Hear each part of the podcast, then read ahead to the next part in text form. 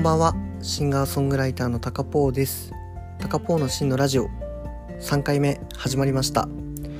あの前回の2回目は、えーと、自己紹介をやってたんですけども前回に続いて第3回目も、えーと自己紹介の続きをやっていければと思っています。2013年夏にサードデモ CD レモンをリリースってことなんですけど、えっ、ー、と、このレモンって曲も自分の中ですごく大切な曲です。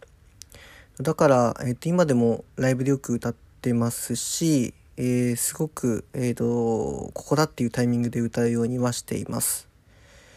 で、このレモンって曲は、え作った日の思い出としては、えっ、と、夏のすごく暑い日に、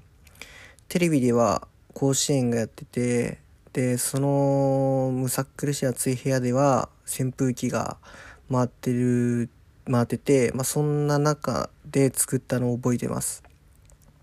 でこの曲をきっかけによくライブに来るようになっていただいたお客さんもいてそのお客さんの結婚式の余興にお誘いをもらって歌わせてもらったこともありました。今も元気にやってるのでしょうか？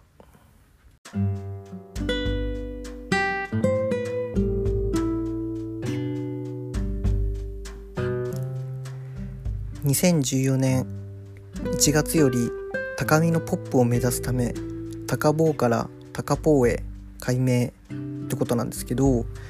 この時高坊って名前が本当に嫌でした。ネットで検索すると大学生乗りで DJ 高坊ですイエーイみたいなえっ、ー、と湘南かどっかの海で水着のギャルと撮ってるようなプロフィール画像を上げてる方とかもいて正直この中でやっぱ生まれ埋もれてしまうのは嫌だなっていうふうに思ってました。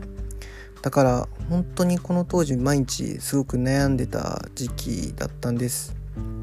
エルフが嫌で高棒にしたのにまた解明するのかなとか。そんな中乙女市の看板の絵を描いていた画家の箕浦健太郎さんこと美濃健さんの展示を見に行ったんです。そこで、えっと、本人がたまたまいらっしゃって、えっと、アーティスト名で悩んでいるって話をしたら「タカポーがいいんじゃない?」って言ってくれたのがきっかけです最初解明する時は正直「ポー?」ってとかちょっと少しモヤモヤした感じがあったんですが1週間もしたらめちゃくちゃしっくりきて今でも気に入っています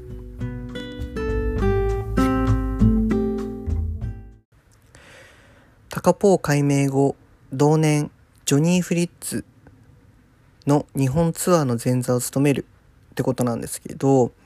ジョニー・フリッツさんはアメリカのオルタナティブカントリーミュージシャンなのですが、えっと、縁あって一緒にライブをさせていただきました。えっと、外国人ミュージシャン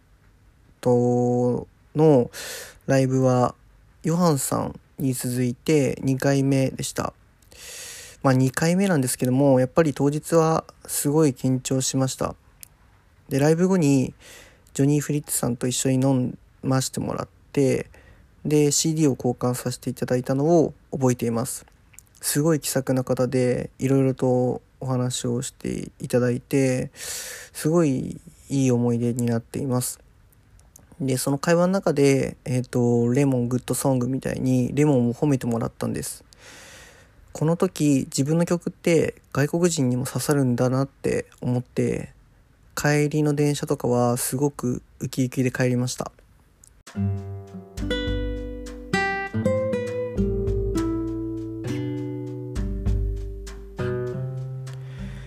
2015年3月、Going Underground 松本壮さんとツーマンライブっ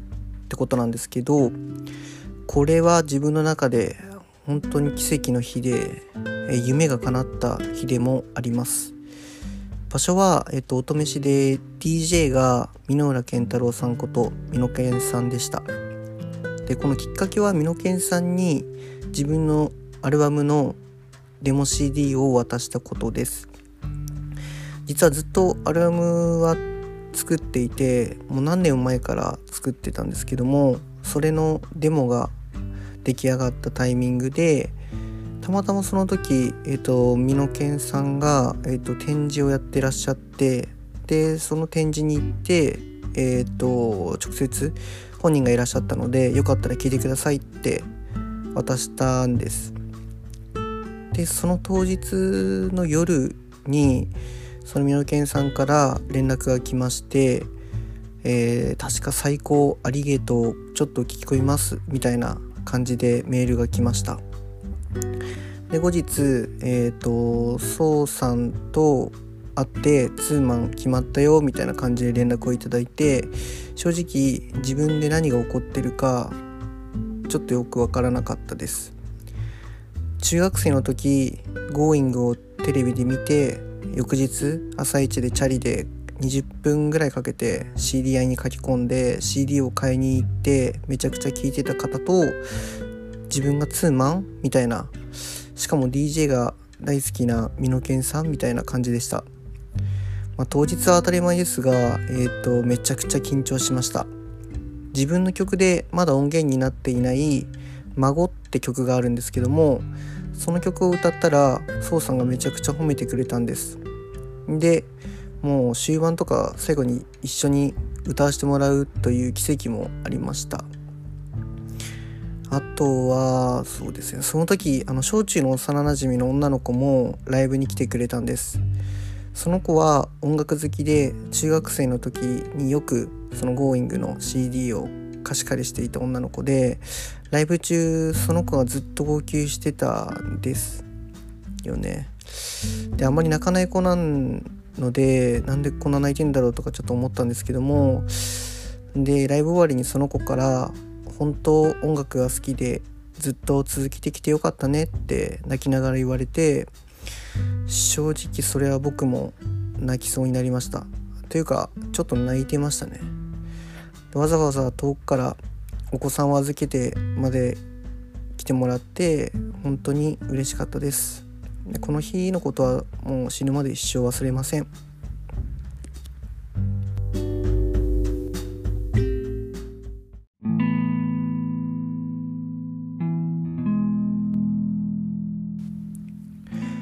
2016年5月15日ファーストアルバム「ピースサイン」全国流通発売かっこ川島小鳥さんジャケ撮影箕浦健太郎さん絵プロデュース。帯コメント Going Underground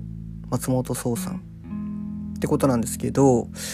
正直作ったアルバムがこんな最高な感じでリリースされると思ってなかったのでこれは本当に奇跡でした。さすがにあの親とかおじいちゃんとかおばあちゃん親族とかみんなに報告をさせていただきました。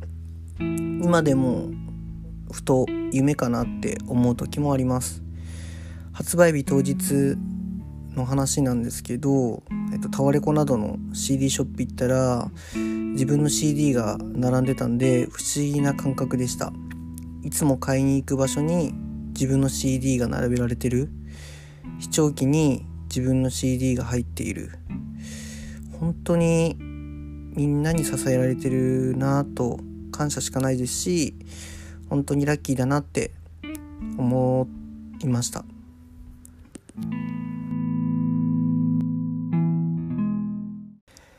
2017年毎週路上ライブかっこ真のライブを行うってことなんですけど、えー、週に1回以上真のライブと名付けて路上ライブをしていました。いやあのさせていただいていました。えー、とよく周りから「あの真のライブって何?」って聞かれることがあるのですが僕自身分かってなくて逆に何なんでしょうか？みたいな感じで回答してたのを覚えています。結構インスタとかあとツイッターで今からここでライブしますみたいな感じで告知してやってました場所は新宿の南口とかあとは中野のえっ、ー、とサンプラザ側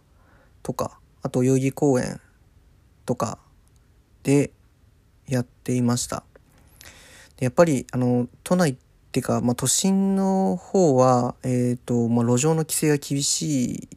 ため結構警察に止められたりあ、まあ、変な人にも絡まれたりとかもいろんな経験をしました。ただその中でも、えーと、部活帰りの、えーと、バドミントン部の中学生の方とかあとは浜崎あゆみのライブ帰りの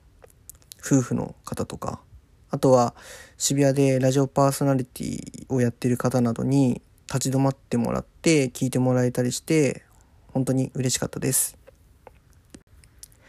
2017年5月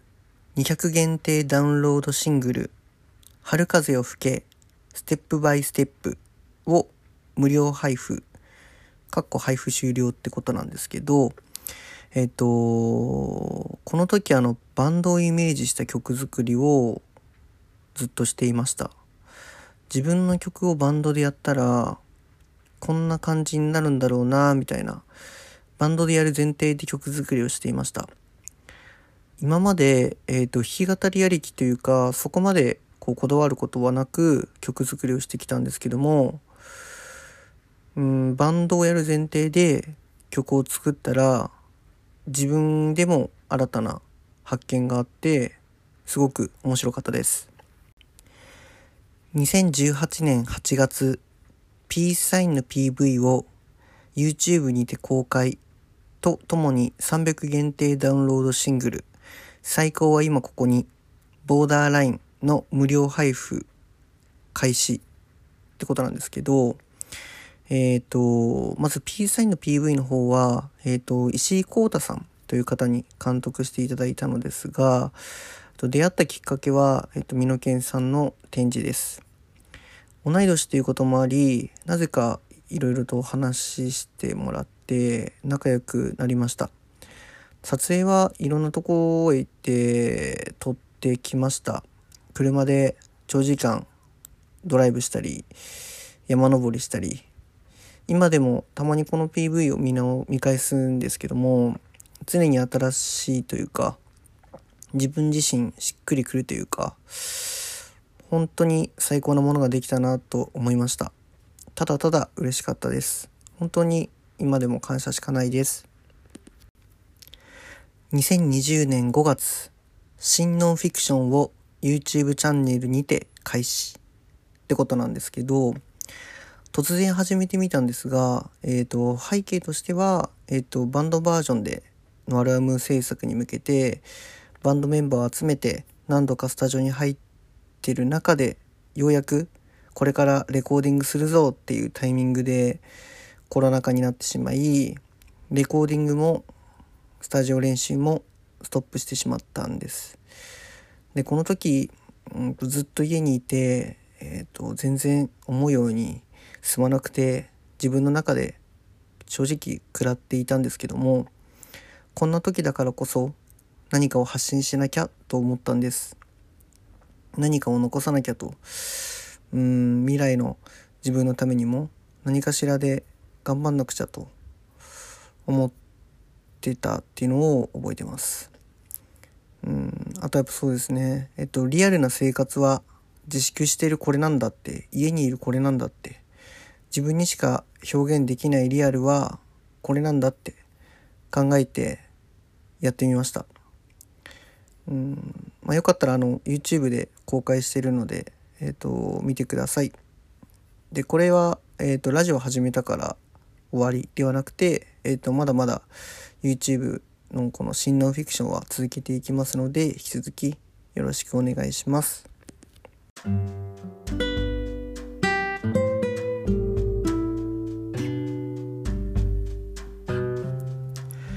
2021年4月真のラジオを開始。ってことなんですけどようやくここに来て真のラジオっていうキーワードが出て、まあ、今月4月開始をさせていただいたっていうような、えー、経緯になります。で、まあ、統括としてなんですけども改めて、えーと、10年以上自分で、まあ、自己紹介として、まあ、自分のまあ、歴史というか、まあ、経歴みたいなところを思い出しながら振り返ってみたんですけどもやっぱ本当にあのいろんなことがあったなっていうふうにしみじみ思いましたでまだまだあのほんの一部でこう思い出しながらこう伝えてきたのがあってもう本当にまだ一部なので伝えきれてないことばかりなので、まあ、随時このラジオとかでも発信していければなっていうふうに思っています。で前も話しましたが、えっと、最近まだコロナとかで暗いニュース多いなって思ってて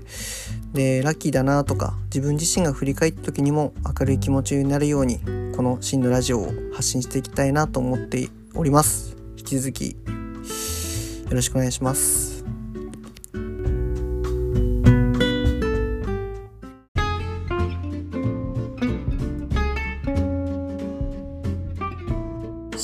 ジオ引き続きよろしくお願いしますシンガーソングライターのタカポーでした。